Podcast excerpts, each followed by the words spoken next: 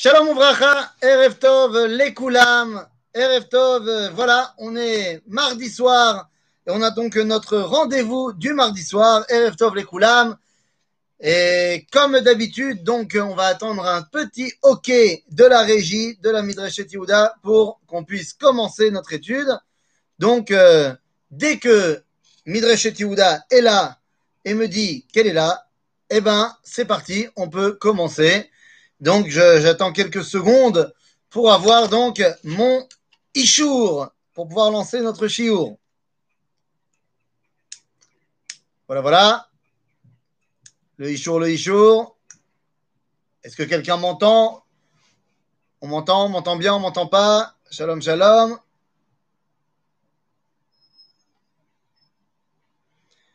Pas de réponse, bonne réponse. Bon, écoutez, Ok, on me dit ok, c'est super. Alors on y va. Allons-y. Donc, Erev Tov Koulam, et je suis très heureux de vous retrouver pour notre deuxième session de la Neshama de la Mishnah.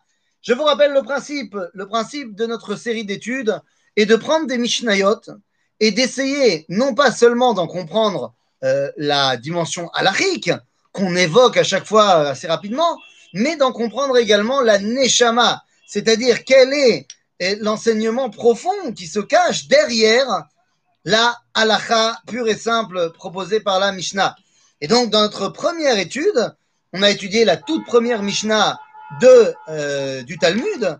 Et dans cette toute première Mishnah du Talmud, eh bien, qu'est-ce qu'on a pu y voir? On a vu que la question qui était posée a priori comme étant une question technique de à quelle heure on peut dire le schéma, eh bien, c'est avéré en fait être une question beaucoup plus profonde, à savoir est-ce que le peuple juif en temps d'exil, donc la nuit, peut être toujours le vecteur de la transmission de l'unité du Créateur? Est-ce qu'on peut toujours être les représentants de la parole de Dieu sur terre et même en période d'exil? Et la réponse a été que effectivement que oui. Donc on avait dit que c'était la première question à poser avant de pouvoir se lancer dans la Torah orale.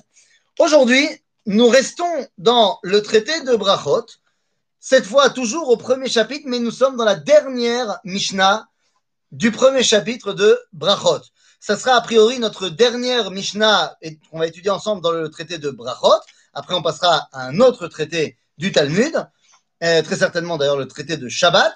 Mais là, nous rentrons donc dans notre deuxième étude du traité de Brachot, Mishnah Hey Perek Aleph. Donc ceux qui veulent se munir de la Mishnah, mais en vérité, la Mishnah, vous la connaissez tous.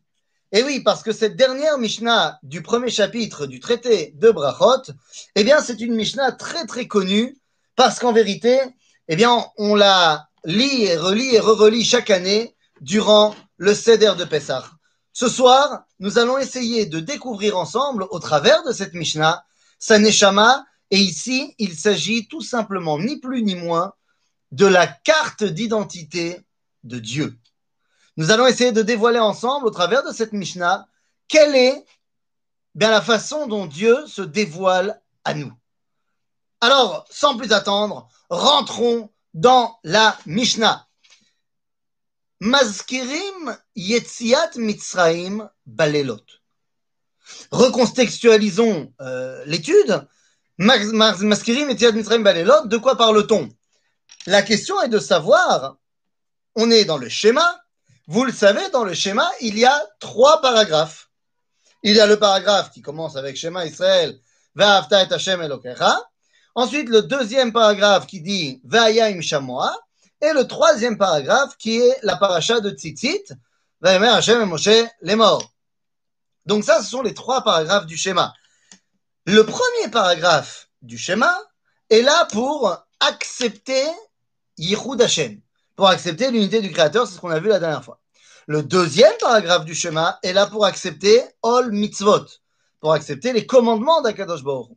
Le troisième paragraphe du schéma, ce qu'on appelle Parashat Tzitzit, en vérité, son but, c'est de rappeler la sortie d'Égypte.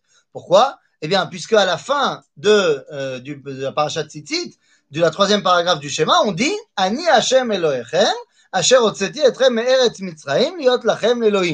Je suis l'Éternel, votre Dieu, qui vous a fait sortir d'Égypte euh, pour devenir votre Dieu. Et donc, c'est pour ça qu'on dit ce troisième paragraphe, pour rappeler la sortie d'Égypte. La question qui est posée ici par la Mishnah, ou du moins la réponse qui est donnée tout de suite, c'est de dire Mazkirim Yetziat Mitzraim Balelot. C'est-à-dire qu'on doit dire le troisième paragraphe du schéma le soir. Ah Et c'est là que la Mishnah commence à rentrer dans quelque chose qu'on connaît, puisque, eh bien, la suite de la Mishnah, on la retrouve dans la Haggadah. Puisqu'on nous dit Amar Rabbi Elazar ben Nazaria. Rabbi Elazar ben Nazaria, Nassi à Sanhedrin. Donc, pas un petit joueur dans le domaine de la Torah. Amar Rabbi Elazar ben Nazaria. Shivim Shana. Je semble avoir 70 ans. Velo Balelot. Alors, recontextualisons. Quand la première phrase nous dit Maskirim Yetziat Mitzraim Balelot, c'est Rabbi Uda Anassi. C'est-à-dire qu'on est en l'an plus ou moins 200. Rabbi Elazar ben Nazaria, on est en l'an plus ou moins, euh, bah, Rabbi Elazar ben Nazaria, ça sera euh, euh, après la destruction du temple, c'est plus ou moins 120, Machoukazé, donc on est avant. Et donc, Rabbi Elazar ben nous dit, je n'ai jamais eu l'occasion, l'honneur, de pouvoir dire le troisième paragraphe du schéma le soir. Lo zachiti amer mitzraim balelot. Ad benzoma. Jusqu'à ce qu'arrive un chacham qui s'appelle Benzoma et qui dise Sheneemar, Leman tizkor, il y a un verset dans la Torah, donc dans le livre de Devarim, qui dit Leman tizkor et yom mitzraim, kol yeme chayecha. Ça, c'est la raison pour laquelle on doit dire cette troisième paragraphe du schéma. C'est parce que nous avons une mitzvah de rappeler la sortie d'Égypte chaque jour. Seulement Benzoma vient et nous dit, le verset nous dit, pour que tu te rappelles de la sortie, de jour où tu es sorti d'Égypte, Kol Yeme Chayecha. Nous dit Benzoma, le mot Kol ne sert à rien. Puisque s'il n'était pas présent, eh bien, je dirais le man tiskor et yom pour que tu te rappelles de la, du jour où tu es sorti d'Égypte, les jours de ta vie, si on n'avait pas dit tous les jours de ta vie, qu'on avait dit simplement les jours de ta vie, n'aurait-on pas tout de suite compris qu'il s'agit de tous les jours? Ben si, les jours de ta vie, ça veut dire tous les jours de ta vie. Et donc, Benzoma nous dit, ça veut dire que le mot kol, s'il ne sert pas à nous dire tous les jours de ta vie, eh bien, c'est qu'il nous apprend autre chose. Et il nous dit, qu'est-ce que ça nous apprend? Eh bien, ça veut dire qu'il faut le dire également le soir. Kol ayom, c'est-à-dire et la journée, et le soir. Pour lui, le mot kol nous apprend qu'on doit le dire et la journée et le soir. Chachamim ne sont pas d'accord avec lui. Chachamim disent Tu as raison de préciser que le mot kol vient nous apprendre quelque chose d'autre, mais ça ne vient pas nous apprendre qu'on doit dire la troisième partie du schéma le soir. Cela vient nous apprendre qu'il faut le dire c'est-à-dire également bayamim shalagalout, et également dans les yamim de la Géoula. En d'autres termes, on doit dire le troisième paragraphe du schéma et en période d'exil et en période de ce que le Talmud appelle Yemot Amashiach. C'est ce que dit Rachamim Omrim, Yemeh Chayecha Aolam Ze, Ça, c'est la traduction littérale de la Mishnah. Mais qu'est-ce qu'elle nous apprend? Qu'est-ce que nous apprend cette Mishnah qui semble être, encore une fois, une Mishnah assez technique, mais qui en fait regorge de secrets très profonds. Les amis, Mazé, l'Iskor, Etiom, Tsetra, Me'eretz, Mitzraim, eh bien, l'Iskor, ça ne, suffit pas de sortir que tu es toi sorti d'Égypte. Dans la paracha du schéma, on dit Ani Hashem Elohechem. C'est-à-dire qu'il ne s'agit pas simplement de dire j'étais en Égypte et j'y suis plus, mais il faut bel et bien dire que c'est Dieu qui nous a sortis d'Égypte. Eh oui, sinon ça ne marche pas. Donc ça veut dire que cette halakha de dire le troisième paragraphe du schéma, c'est de proclamer haut et fort chaque jour que Dieu nous a sortis d'Égypte. Pas simplement qu'on est sorti d'Égypte, mais que Dieu nous a sortis d'Égypte. Donc, eh bien, lorsque je prononce ce troisième paragraphe du schéma, je colle un post-it, si je veux, si on peut dire comme ça, sur Dieu, en disant Dieu, c'est le sorteur d'Égypte. Le sorteur d'Égypte.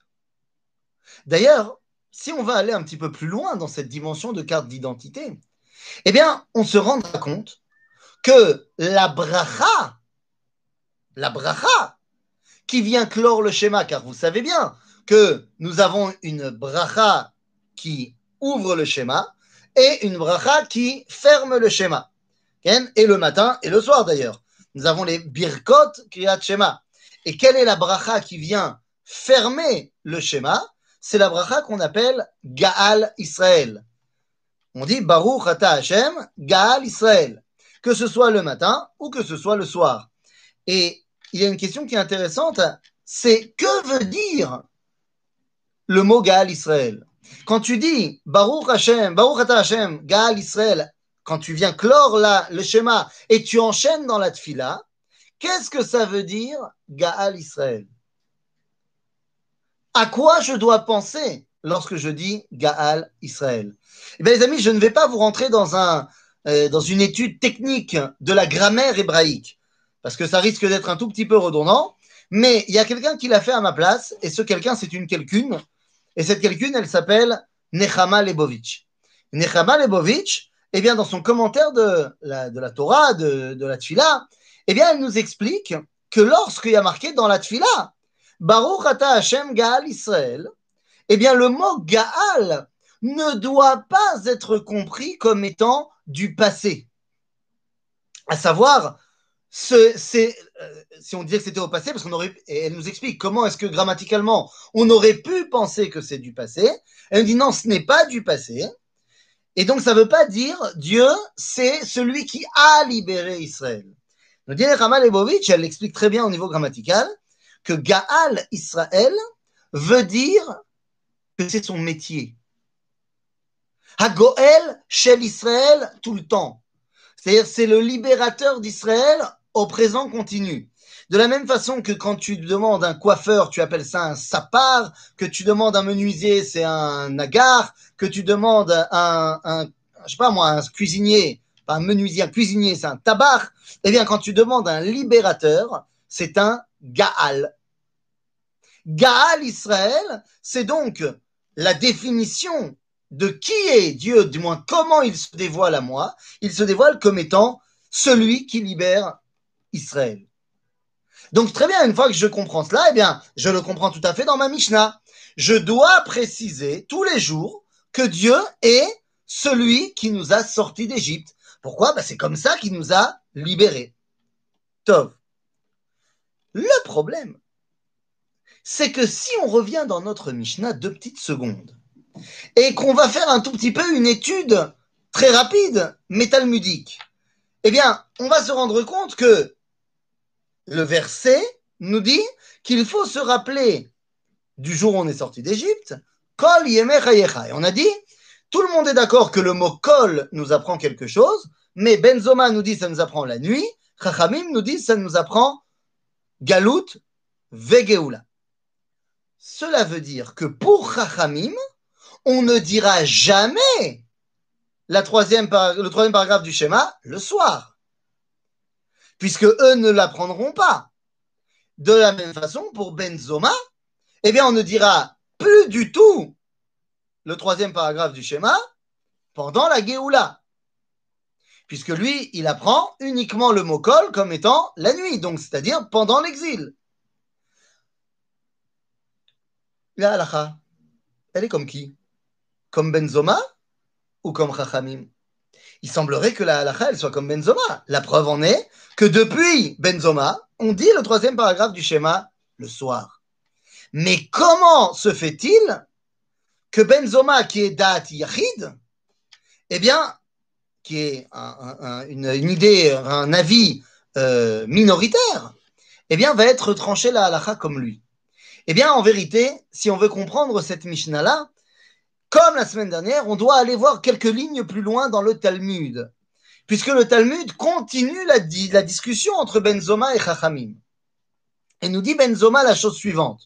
Benzoma a dit au Chachamim, Yetziat Mitzraim, Baskirim Mitzraim Be'emot HaMashiach Pose la question Benzoma et dit, comment Vous êtes en train de me dire qu'on doit rappeler la sortie d'Égypte durant les temps messianiques? Mais enfin, comment est-ce possible? Vous dites n'importe quoi. Nous dit Benzoma, j'ai un verset noir sur blanc qui dit le contraire. Ah bon? Quel est ton verset? Eh bien, nous dit Benzoma, il est marqué dans le livre de Jérémie, au chapitre 23. Je cite le verset. Ine yamim baim neum Hashem. Viendra un temps. Velo yomru od. On ne dira plus. Chai Hashem, asher et bene Israël me eretz.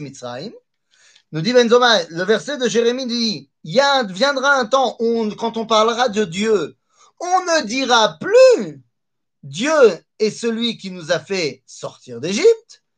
Ella, ki im,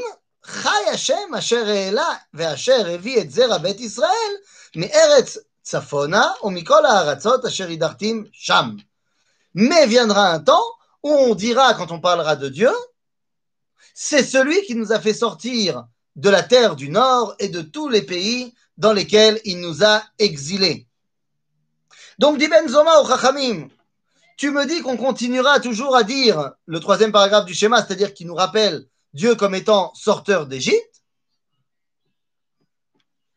Ah, tu poses la question, Alex pose la question, comment ça se fait qu'aujourd'hui on ne tranche pas la halakha clairement? C'est-à-dire que si on est bel et bien en Géoula, pourquoi est-ce qu'on continue à dire le troisième paragraphe du schéma? C'est ça ta question? Eh bien, la réponse est très simple. Semble-t-il parce que le grand rabbinat d'Israël n'a pas encore entendu le cours La Neshama de la Mishnah, partie 2. Et donc, c'est pour ça qu'ils n'ont pas encore tranché. Il me paraît évident que lorsqu'ils auront entendu ce cours, eh bien, ils trancheront. Non, c'est pas comme ça que ça marche. On verra bien. Quoi qu'il en soit. Donc, nous dit Benzoma, viendra un temps où, et ce temps-là, c'est quoi? Bah, C'est Yemot HaMashiach, on ne dira plus, quand on parle de Dieu, que c'est celui qui nous a sortis d'Égypte. Alors on dira quoi? Eh bien, on dira Dieu, mais bien sûr, c'est celui qui nous a sortis de la terre du Nord et des pays dans lesquels il nous a exilés. Bon, les amis, venez, on traduit ça en termes qu'on comprend un petit peu plus. C'est quoi les terres du Nord? C'est la Russie, la Pologne. Et toutes les terres dans lesquelles il nous a exilés, c'est quoi? C'est le Yémen, l'Irak, le, Maroc, l'Algérie, la Tunisie, la France, et ainsi de suite. En d'autres termes, nous dit Jérémie, Rabotaille, quand on présente Dieu comme étant le libérateur d'Égypte, c'est parce qu'on veut montrer sa grandeur et que c'est énorme que Dieu nous ait fait sortir d'Égypte. C'est fantastique, c'est extraordinaire. Alors je dis, bah, très bien, c'est fantastique, c'est extraordinaire, tout ce que vous voulez. Mais nous dit Benzoma, mais Yemot HaMashiach, c'est beaucoup plus fort que la sortie d'Égypte. Bien sûr que c'est beaucoup plus fort que la sortie d'Égypte. Pourquoi c'est beaucoup plus fort que la sortie d'Égypte? Eh bien, c'est beaucoup plus fort parce que durant la sortie d'Égypte, on est sorti d'un pays après 200 ans. Alors que ben Yemot HaMashiach, on est sorti de 100 pays après 2000 ans. Eh, vous comprenez que notre Géoula actuelle est infiniment plus grande que celle que nos ancêtres ont vécue en Égypte. Donc, dit Jérémie, bah évidemment qu'à un moment donné, tu vas pas parler de Dieu comme celui qui nous a sortis d'Égypte, puisqu'on a vécu quelque chose de beaucoup plus grand. D'ailleurs, entre parenthèses, avant que Dieu sorte les bénis Israël d'Égypte, comment les Juifs parlaient de lui? Puisqu'on a dit qu'il est Gaal Israël, qu'il est Goël et Israël Tamid. Donc avant que les Israël sortent d'Égypte, quand il parlait de Dieu, il parlait de qui? C'était quoi sa carte de visite à ce moment-là? Hein? Eh bien la carte de visite de Dieu à ce moment-là, c'était celui qui nous a sortis de Ur Kasdim.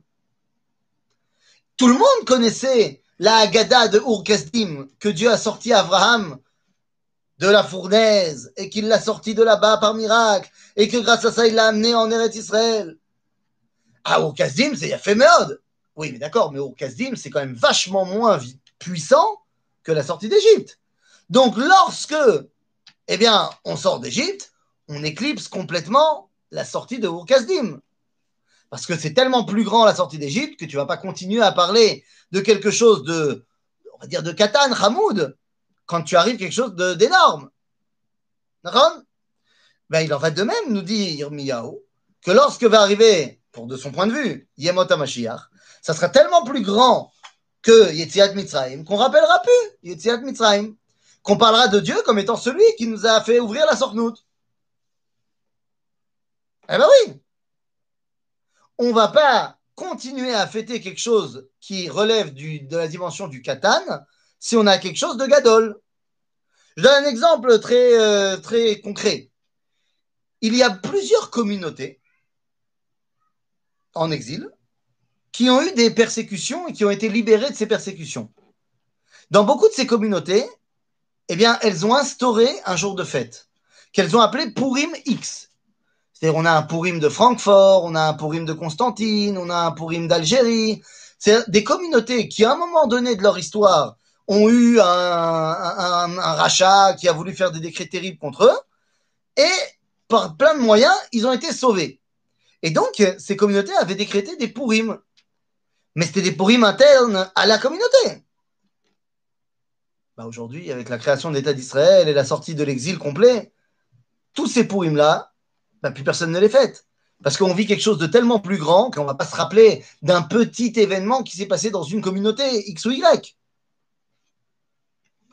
Donc, on voit bien qu'il y a ici cette dimension de quand tu arrives à quelque chose de tellement plus grand, tu vas pas rappeler ce qu'il y avait avant. Seulement, les chachamim ne restent pas en reste. Les chachamim ne vont pas euh, se laisser comme ça dominer par Benzoma sans rien dire. Et donc, les Chachamim continuent et répondent. Et disent Amroulo. Ils lui ont dit à Benzoma Lo aker yetziat Mitzrayim mimekoma, ela shete shi'abud malchuyot ikar, ve'etziat Mitzrayim tafel lo. Les Chachamim disent Écoute, Benzoma, le verset que tu amènes, on le connaît, il est sympathique. Mais ne crois pas que ça veut dire qu'on ne parlera plus du tout de la sortie d'Égypte. Mais la sortie d'Égypte deviendra secondaire dans l'importance et Shiaboud Malchuyot, la sortie de l'exil bimillénaire, sera le Icar. D'où sortent-ils le fait que même pendant la Géoula, on continuera à évoquer la sortie d'Égypte? Eh bien, ils disent, bah, nous aussi, on a un verset. Il y a marqué, à propos de Yaakov Avinu. Dieu lui dit Lo yikare shimcha od Yaakov, ki im Israël yeshemecha. On ne t'appellera plus Yaakov, mais on t'appellera Israël. Il a fait. Il a fait. Sauf que, ben sauf regarde dans la Torah et on voit que après que Dieu ait changé de nom à Yaakov, eh bien, il est réappelé Yaakov, des fois même par Dieu. Donc de là, Chachamim, ils te disent, tu vois bien que ça ne veut pas dire que quand on te dit, on ne dira plus que tu t'appelles Yaakov, ça ne veut pas dire qu'on dira plus. Ça veut dire on dira moins. Et le Icar deviendra Israël, et le moins important, mais quand même présent, sera Yaakov. Et donc, eh bien, il en va de même pour notre situation à nous. Certes, on est d'accord avec toi que Shiaboud Malchuyot, la sortie, on va dire, de, bah, de notre exil, c'est infiniment plus grand que la sortie d'Égypte, mais ce n'est pas une raison pour complètement occulter l'idée de la sortie d'Égypte. Non, ce n'est pas une raison.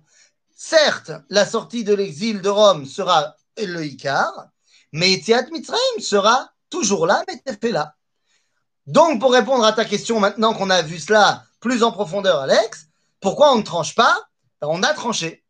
On a tranché comme Chachamim, à savoir qu'il faut dire les deux. C'est-à-dire qu'on va continuer à dire, on a dit euh, pendant la nuit comme Benzoma, et on dit comme Benzoma et Chachamim pour Yemot HaMashiach. C'est-à-dire qu'on continue à dire la nuit, comme Benzoma, mais Chachamim disent oui, mais on doit continuer à le dire également même si on est d'accord avec toi que le Hallel de Yom HaAtzmaut est plus important que le troisième paragraphe du schéma le soir. Mais les deux doivent être présents. Et la question est de savoir l'ama. Pourquoi doit-on continuer à l'inscrire Yetziat Mitzrayim Balelot tout le temps? Pourquoi est-ce que si on est arrivé à une dimension énorme, qui est notre dimension actuelle, hein, comprenez bien que, que David Ben Gurion, qui déclare l'indépendance d'Israël à Tel Aviv le 14 mai 1948, c'est une dimension de miracle qui est incroyablement plus importante que les miracles de la sortie d'Égypte. Et j'aimerais qu'on comprenne bien de quoi il s'agit, parce que sinon on ne comprend pas notre Mishnah. Eh bien, il faut comprendre une chose. Pourquoi est-ce que, d'un côté, il faut garder l'Itziat Mitzrayim, mais de l'autre, comprendre quelle est Tfela Eh bien, pour comprendre, je vais aller dans l'autre sens. Je vais comprendre d'abord pourquoi c'est Tafel, et ensuite, pourquoi c'est important de le garder. Rabotai, Ayom Ha'atzmaut, c'est assez différent de la Yetziat Mitzrayim. Yom HaAtzmaut, c'est un jour énorme, mais il n'y a pas eu de miracle. Ou du moins, il n'y a pas eu de miracle tel que le Talmud l'entend, c'est-à-dire chamboulement des lois de la nature. Alors que la sortie d'Égypte, les dix plaies, la mer Rouge. En quoi, lorsqu'il n'y a pas de miracle, c'est mieux que lorsqu'il y a des miracles? Je pourrais vous dire que c'est l'enseignement du Ramban dans son introduction du commentaire du livre de Shemot. Mais je voudrais qu'on comprenne bien. Vous savez, la liste des fêtes, des fêtes juives, est mentionnée dans le livre de Vaïkra, dans la paracha de Hémor. Quand on regarde cette liste des fêtes, elle commence par le Shabbat. Or, eh bien, vous le savez comme moi, le Shabbat, ça vient nous rappeler la création du monde. Bah oui. Zikaron et Maaseh Bereshit.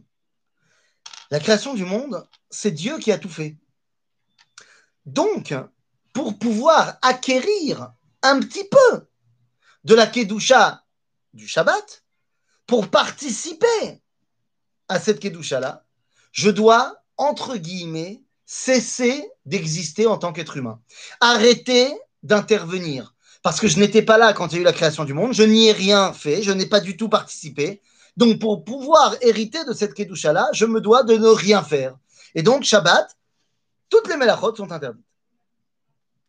Ensuite, on a d'autres fêtes qui sont les Yom Tov. Les Yamim Tovim sont tous, que ce soit Rosh Hashanah, eh, Yom Shavuot, Sukkot, sont tous en relation directe avec la sortie d'Égypte. Durant la sortie d'Égypte, qui a fait le boulot? Eh bien, Dieu. Oui, mais pas à fond. C'est-à-dire que Dieu a fait 90% du travail. Mais il a laissé un petit 10%. C'est quoi? Ben Nous, nous sommes sortis d'Égypte. C'est-à-dire qu'on a quand même participé. On, a pris nos petits pieds et on est sortis. Certes, Dieu a fait le gros du, travail, mais on a fait quelque chose. Ce qui veut dire que pour acquérir la Kedusha de Yom Tov, on n'est pas obligé de complètement s'arrêter. On a le droit de faire ce qu'on appelle Melechet Ochel Nefesh. C'est-à-dire qu'on a le droit de faire les travaux qui servent à préparer à manger, qui sont les bases de la subsistance de l'homme. Puisque j'ai un peu participé, j'ai le droit d'un peu exister pour pouvoir hériter de cette Kedusha-là. Zeyoter Tov, je suis moins effacé. Et puis après, dans l'histoire, on arrive à Purim. Ah, Purim, ouah. Purim, qui a bossé? C'est Mordechai et Esther. Nachon, c'est Mordechai et Esther. Mais d'un côté, c'est Dieu. Et il est caché, mais il est dans la Megillah, mais il est caché. Donc, comme il est caché, à Purim, tu peux tout faire. Oui, mais attention. Tu n'as pas le droit de planter d'arbres ni de construire de maisons à Purim. Lama eh, Parce que c'est une fête de Chutz Laaretz, Purim. C'est une fête d'exil. Tu ne peux pas créer des dimensions d'éternité, comme planter un arbre ou construire une maison, pendant ce jour-là. Et puis on arrive à Hanouka. Ah, Hanouka, ça c'est bon. C'est une fête d'Eretz Israël. Nachon. Mais qui a fait le boulot à Hanouka? Bah c'est nous. À 90%, c'est nous. C'est les Maccabim qui ont battu les Grecs. Ah, Dieu s'est gardé un petit 10% quand même. Vous savez, le miracle de la petite d'huile. Donc, à Hanouka, on peut tout faire comme Melachot. Aval, pour se rappeler des 10% de Dieu, eh bien, on a l'habitude, nous dit le Mishnah Brura, on a le minag, pendant la demi-heure où les bougies sont allumées, de ne pas faire de Melachot. Et puis arrive enfin Yom HaAtzmaut. C'est une fête où 100% du travail a été fait par Dieu et 100% du travail a été fait par l'homme. En d'autres termes, la kedusha de cette journée-là, eh bien l'homme n'a plus besoin de s'effacer pour la partager. En d'autres termes, on pourrait dire que Yom HaAtzmaut, c'est le jour où la Kedusha a atteint sa Atzmaut, son indépendance. En d'autres termes, Yom HaAtzmaut, c'est le jour, ce qu'on appelle dans notre Mishnah Yemot HaMashiach. Eh bien, Yemot HaMashiach, c'est tout simplement le moment où la relation entre l'homme et Dieu n'a plus besoin d'avoir un écran, un effacement de l'homme pour participer au dévoilement divin. Seulement, pour pouvoir hériter de Yom HaAtzmaut, il nous faut la sortie d'Égypte. Pour pouvoir être au niveau de devenir un peuple libéré du joug d'Égoïm, tu as besoin de Yom HaAtzmaut. Tu as besoin de Yetziat Mitzrayim. Ce n'est pas seulement une réalité euh, c'est une véritable réalité historique. Que Qu'est-ce que je veux dire par là? Vous vous rappelez de ce qui s'est passé quelques mois avant la déclaration d'indépendance de l'État d'Israël? Rappelez-vous, lorsque David Ben Gurion est en visite aux États-Unis, et lorsqu'il est en visite aux États-Unis, eh bien, il, euh, il rencontre une panel de juges suprêmes de la Cour suprême qui ne sont pas du tout d'accord avec l'idée de ces juifs de Palestine de créer un pays indépendant. D'ailleurs, les États-Unis, plus tard, lorsque l'aide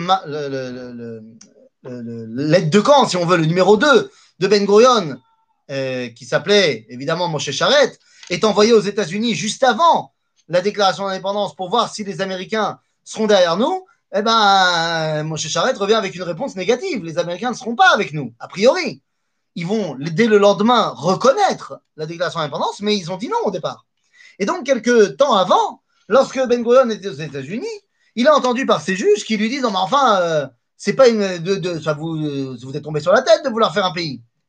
Et là, David Ben Gurion leur répond la chose suivante.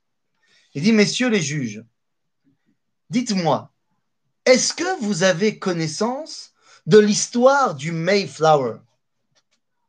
Là, les juges le regardent et lui disent Yachutzpan. Bon, ils ne disent pas en hébreu, mais ils disent Tu es vraiment culotté. Tu nous demandes à nous, juges d'Amérique, si on connaît l'histoire du Mayflower. Le Mayflower, c'est le bateau, c'est le nom du bateau qui a amené les premiers pionniers qui vont être à l'origine des États-Unis d'Amérique.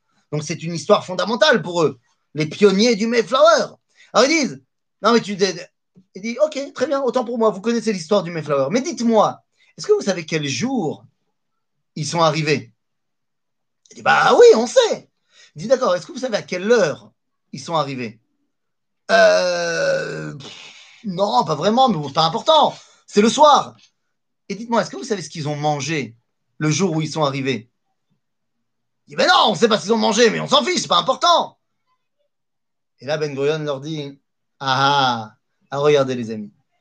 Vous, le Mayflower, c'est une histoire qui est votre histoire fondatrice. Elle s'est passée il y a 300 ans.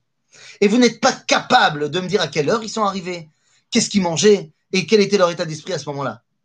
Moi, mon histoire fondatrice, elle s'est passée il y a 3000 ans, quand mes ancêtres sont sortis d'Égypte. Et je peux te dire quel jour c'était, à quelle heure ils sont sortis et qu'est-ce qu'ils ont mangé. Alors vous n'allez pas m'apprendre à moi qu'est-ce que c'est être une nation.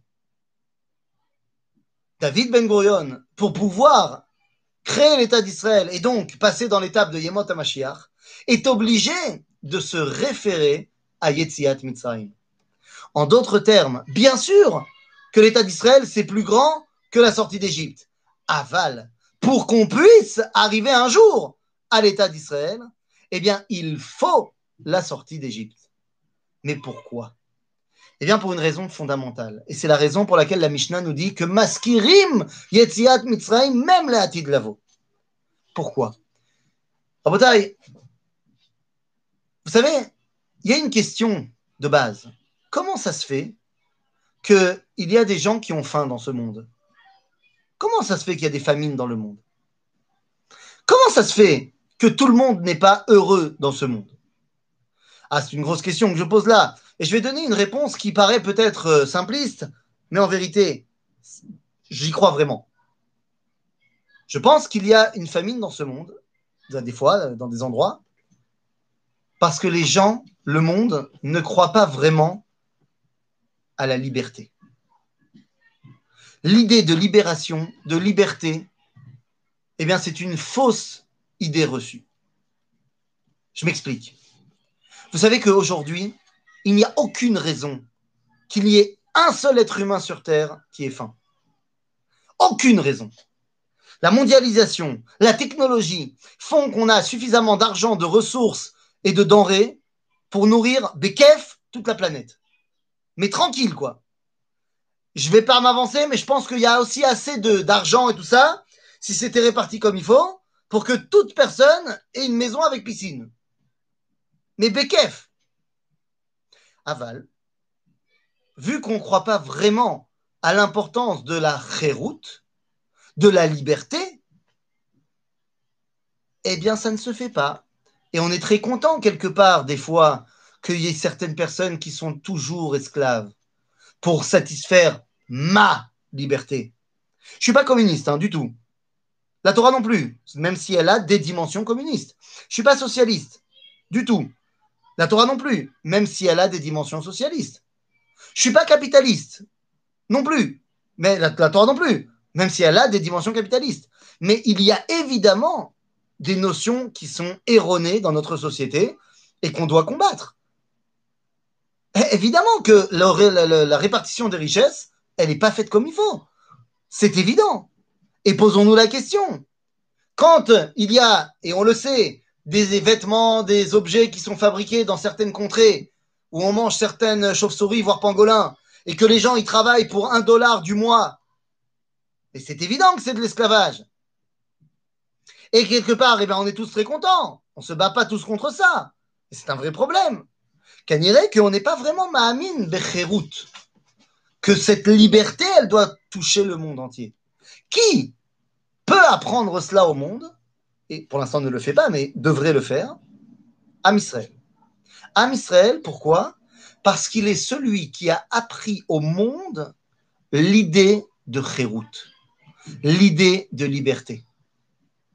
Matai, Beitziat Mitzrayim. Vous vous rappelez dans la Haggadah de Pessah, eh bien, on dit une phrase quand même bizarre. On dit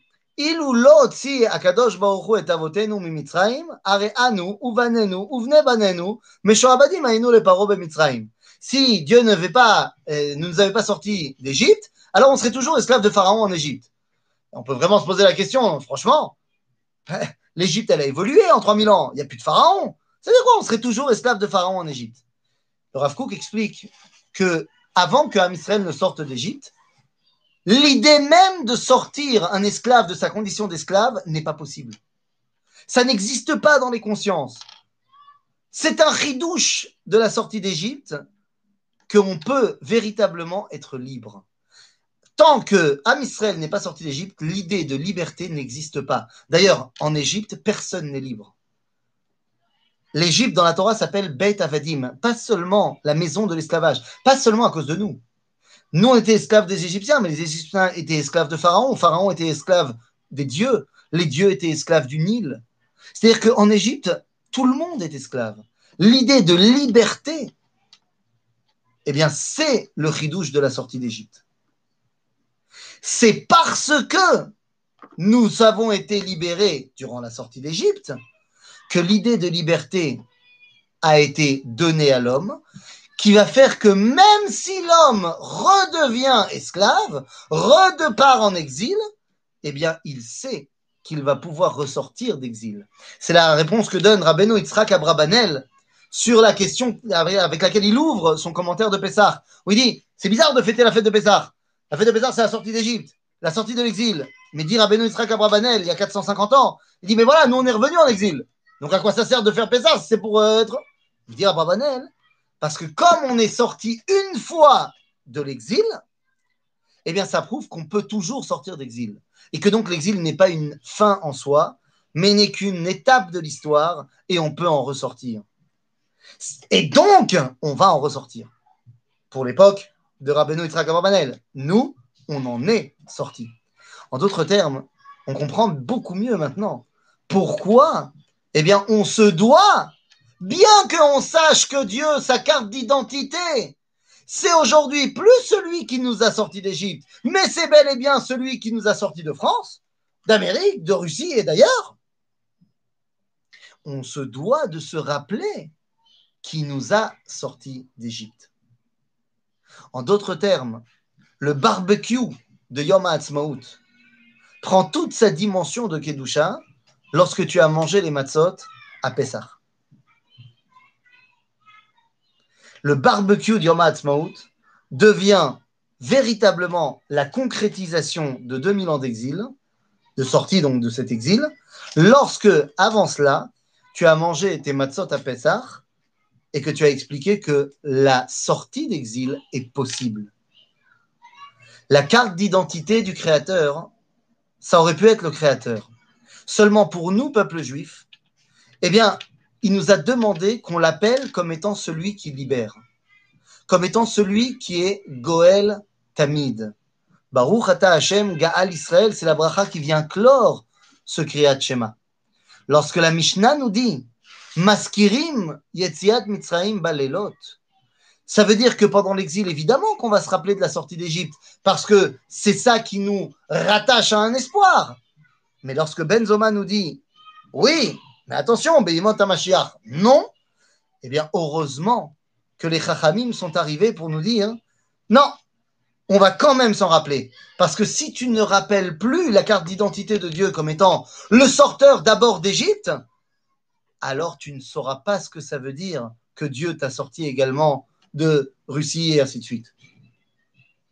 Ah, mais si ce que je viens de dire est vrai, alors il faudrait quand même se rappeler aussi de la sortie de ur Eh oui, parce que si on a dit que chaque sortie en fait se euh, base sur la sortie d'avant, que ou Goël Tamid, on devrait quand même s'en rappeler.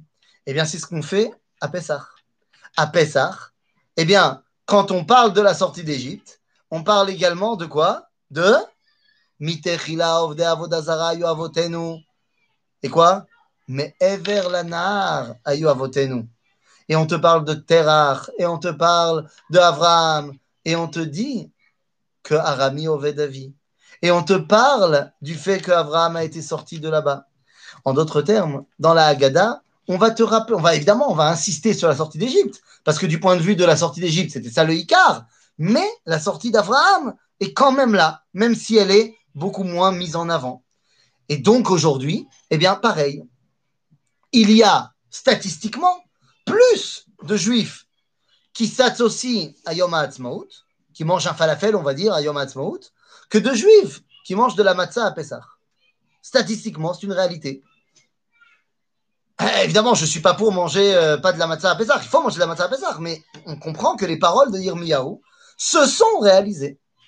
Effectivement, nous sommes arrivés dans une génération où nous pouvons crier la carte d'identité de Dieu. La carte d'identité de Dieu, c'est Gaal Israël, celui qui a pour métier de l'Igol et Israël, chez Abraham, en Égypte et chez nous. Il a fait. Est-ce que c'est tout ce qu'on a à mettre sur sa Théoudat Zéout Eh bien, la vérité, c'est que non. Le Talmud, sur cette Mishnah, continue à poser des questions continue à nous poser plusieurs questions. Eh oui, à propos de Yaakov, mais en vérité, il y a une autre question qui est posée, qui est posée sur, de manière générale, la façon dont on perçoit Dieu. Eh oui, n'oubliez pas que lorsque Dieu nous parle de rappeler la sortie d'Égypte, qui est le propre de notre Mishnah, eh bien, il nous dit le man Tesaper beozne bincha ou ben bincha. Donc, se rappeler de la sortie d'Égypte. Nous, on fait ça avec la troisième paragraphe du schéma. Mais l'ordre de Dieu, c'est les saper beozne bincha ou ben bincha. Et italalti bemitzraim. Que je me suis italalti face aux Égyptiens. Et le problème, c'est que quand on parle hébreu moderne, on se dit italalti, ça veut dire je les ai persécutés. Et quoi, c'est ça que je dois transmettre à mes enfants, mes petits-enfants? Ben c'est ça la carte d'identité de Dieu? Bémet? À cela vient répondre Rabbeinu Bechaye et nous dit pas du tout. Les Hitalel, ça ne veut pas dire persécuter. ça veut dire être devenu Illa. Aïlla. C'est Aïlla. Illa, c'est une cause. Dans le, le, la ptirta de, de Ptichat Eliyahu Anavi Latov, on nous dit Antehu, Il est la cause de toutes les causes. En d'autres termes, Ribono veut nous dire voilà, les Égyptiens, ils pensaient qu'ils avaient une cause première, le Nil, qui était la base de toute leur divinité. En frappant le Nil, en frappant leur divinité, je suis devenu la cause première à leurs yeux. T'es sa père, Beozne Bincha ou Ben Bincha. T'es sa père dans toutes les générations. Et ta chère, it alalti Le fait que je me suis dévoilé aux yeux des Égyptiens comme étant la source première, l'identité première. Rabotai, cette Mishnah nous dit la carte d'identité de Dieu, c'est qu'il est la cause première et qu'il a choisi de se dévoiler dans ce monde comme étant celui qui libère le monde. Par l'intermédiaire de Yetziat Mitzrayim, par l'intermédiaire dans notre génération de Yetziat Europa, vers vers vers Africa et tout ce que vous voulez, grâce à cela, eh bien, Akadosh Baruchou peut être dévoilé comme étant le libérateur. Tout cela n'aura été possible que parce que on s'est servi de l'espoir de la sortie d'Égypte pendant tout l'exil et on est conscient dans notre sortie d'exil qu'elle n'a été possible que grâce à elle, à, cette point, à ce point de départ qu'Akadosh Baruch Gaal et Israël lorsqu'il nous a sortis d'Égypte et que grâce à cela, il nous a donné cette possibilité d'être toujours dans cette recherche de la liberté. Voilà ce que nous apprend cette Mishnah qui vient clore notre étude de traité de Brachot. Et la semaine prochaine, eh bien, on rentrera dans une nouvelle Mishnah, très certainement dans le traité de Shabbat. Donc, à bientôt pour de nouvelles aventures de la Neshama de la Mishnah. À bientôt, les amis. S'il y a des questions, je coupe pas tout de suite. S'il y a des questions, c'est le moment de poser la question avant de couper la vidéo. Donc, est-ce qu'il y a des questions?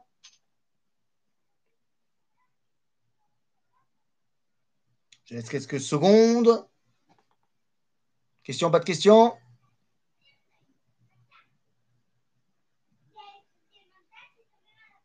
Pas de question? Bon, alors très bien.